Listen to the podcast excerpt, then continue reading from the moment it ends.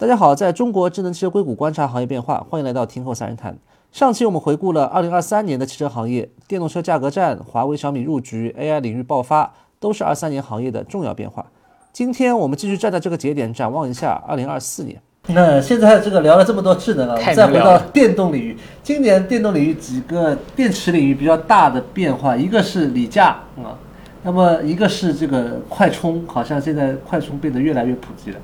那这样我们限制一下时间，校长用五分钟时间讲一讲，我觉得。总结一下今年锂价的变化形势和我们后面的这个，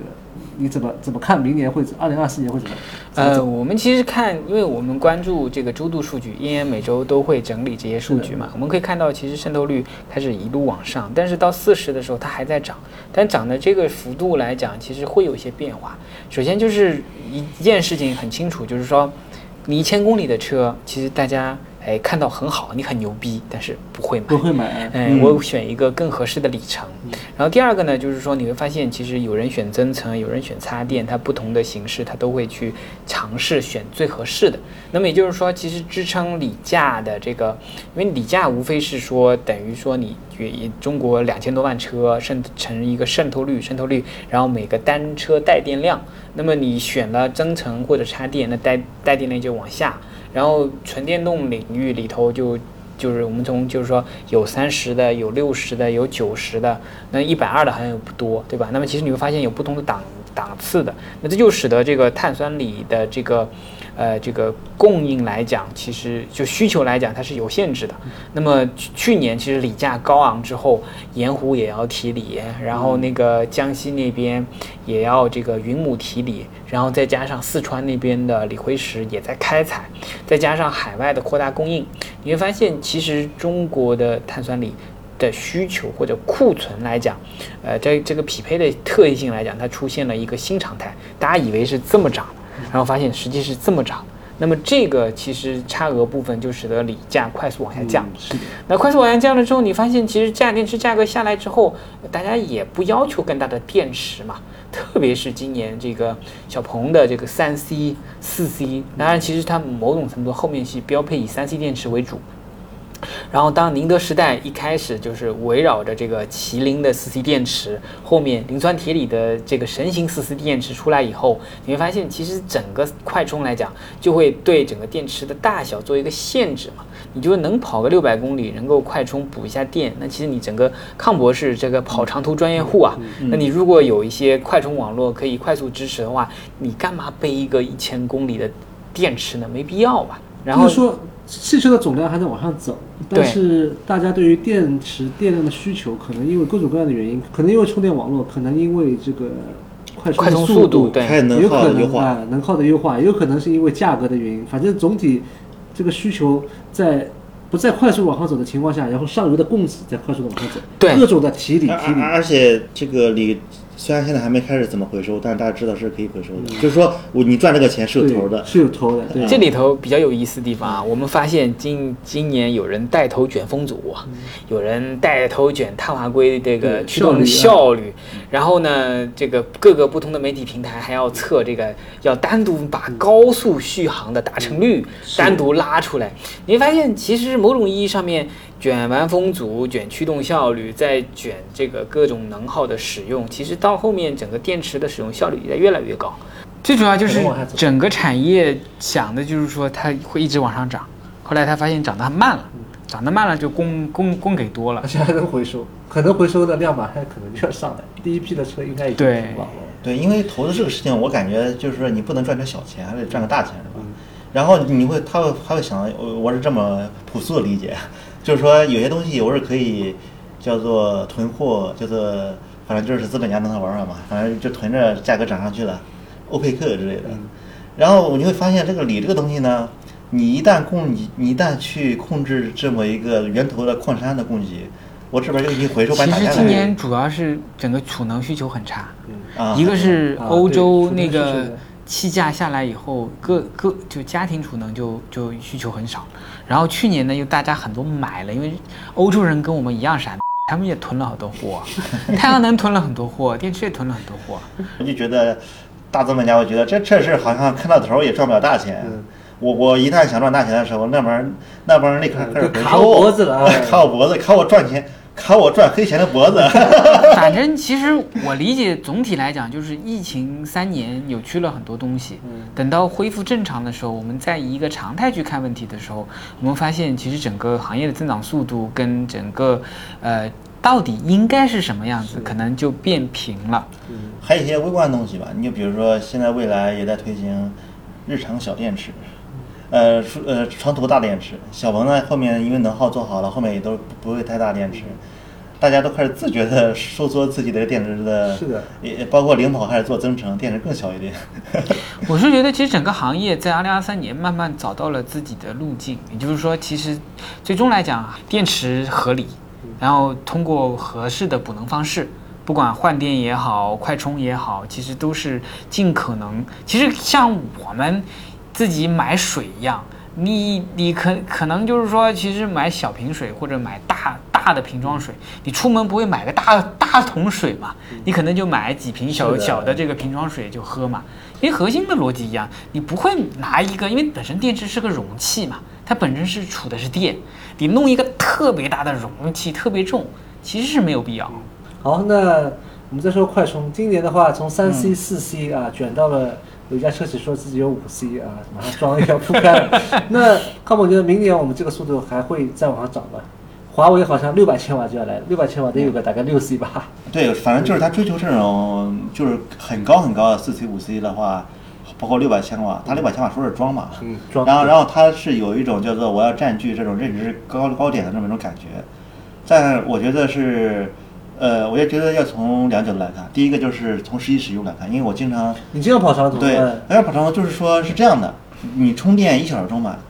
和二十五分二十五分钟充满是个质变。嗯呃，因为呢，我我就是我到一个地方停一下，我我伸个懒腰，我买个烧饼吃，洗把脸，上个厕所，呃，差不多来回也也是二十分钟20分钟嗯，那二十五分钟就等效于多等了五分钟，嗯一小时相当于多等了三十五分钟，这是五分钟和三十五分钟差别。但是你要再快，你快十五分钟又能怎么样呢？你快到五分钟又能怎么样呢？那还是我我你总不能因为你充电快，我就要一路小跑去上厕所吧？对是吧？就是我觉得卷到一定速度之后，它的边际收益是递减的，是吧？但是现在的话，可能要争取这个认知高地，所以大家还在卷。然后第二个角度呢，就是说看快充的话，如果你还喜欢快充的话，这个地方我插一句啊，其实就是说三 C、四 C、五 C 有车厂把它比作成三 G、四 G、五 G 是完全错误的。没错，因为某种程度上，三 G、四 G、五 G 更多的是一种传输速率跟整个时延，它更多的是整个大的数据量的这个这个东西。在通信而言，它本质上这个数据量的通信能够呃支撑很多的应应用。但是本身的能量的传输，呃，速速度在电池吸收速度里头，它其实本身不是跨越性的。啊也就是说，三 C 跟五 C 差个几分钟，比如说你假定按四四 C 百分之五到百分之八十，十一分十一分钟左右，然后三 C 可能就十五分钟左右，那可能就差个三分钟。对，那这个其实某种意义上面来讲，其实你再怎么折腾，如果你有一些外部的充电桩的功率扰动也好，这个差距的时间可能就并不大。对，就是说你三三 G 的话看图片流畅，四 G 的话看视频流畅然后五 G 更流畅一点。同时呢，它还支持的叫做多通道，然后时间短，对包括一些什么通讯及感知啊，包括那种大型的物联网，还包括一些车联网应用都可以成为现实吧。它实际上是一种质变，是不一样的你可以理解为它是那个指数，十的三次方、四次方、五次方。嗯在三 C、四 C、五 C，它就是一个线性的对难度可能是啊是指数级的，但是体验的上升并不是指数级，而且最是最后是慢慢变平了。就另外一个就是看快充的话，要全面一点，你不能说我一千伏就一定比六百伏厉害。第一点就是电压嘛，就是说现在目，你如果是你的这种专属充电桩铺的全国到处都是，它确实电压越越高越好。但是目前经过调研啊，就是外面的第三方充电桩，呃，数据的口径不一样，反正是七百五十伏的大概占百分之六十六到百分之八十一，就这么一个，就是说你出去的时候，然后一千伏的占百分之四，还有百分之二十多呢是五百伏的，也就是说你遇到五百伏的，你八百伏的，不管是六百还是一千嗯，都要歇菜。对，就得按四百的走呃，啊啊，也不是按四百，按五百走，嗯就是与你那个车里很慢边那个升压器有关升压器啊。然后呢，你要但是呢，你如果是遇到七百五十伏的，你会发现，如果你的额定电压是六百五以下，正好因为你充到百分之八十的时候正好到七百五，哎，我用完了，最后一点反正我功率也不强，用升压器，你可以用升压器。但是你如果是你是八百伏、九百伏，你上来就用升压器，感觉可能还没有人家那个六百伏充快呢。这个我想提一句啊，从业内人士来讲，整个快充其实最主要的瓶颈是电芯，也就是说你电池就是把呃电充进去，离子嵌入的速速度，如果你嵌入不够，它就会形成里程里呃吸力情况嘛。所以其实很大的一个程度就是一个是说你控制吸力窗口，让整个充电的速度不会出现这种情况；第二个就是在整个内组上面，整个电流注入的时候会发热，那么整个极处里头，因为你电解液有个蒸发温度，你要控制在可能在九十五度以内，最高最高最热点的地方是这个。所有但但是所有的整个设计就无非是在电池里头，呃，内部里头电化学反应不能出现这种危险的情况。第二个就是说你整个里面的温度不能有高点，这个就可能通过热管理来解决。所以某种程度上你。在外部通过功率注入的东西上都不能改变这颗电芯的整体的反应。